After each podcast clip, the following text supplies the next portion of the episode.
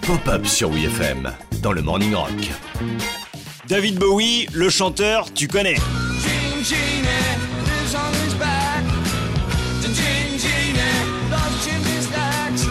On connaît aussi David Bowie, le producteur ou même l'acteur à travers des films comme Labyrinthe, Furio, Les Prédateurs de Tony Scott ou encore Le Prestige de Christopher Nolan. Mais il y a des aspects de sa carrière euh, qu'on connaît moins. Le petit cachotier.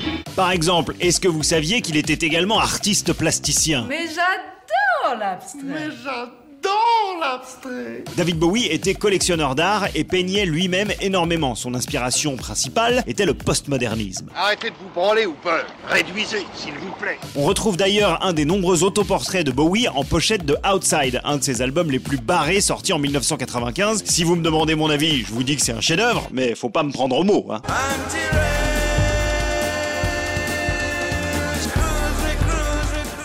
C'est- C'est spécial, hein. Bon, est-ce qu'on aurait remarqué euh, les tableaux de David Bowie s'il n'avait pas été David Bowie, mystère et boule de bowling Mais depuis sa disparition, la valeur de ses œuvres a grimpé en flèche. Bingo.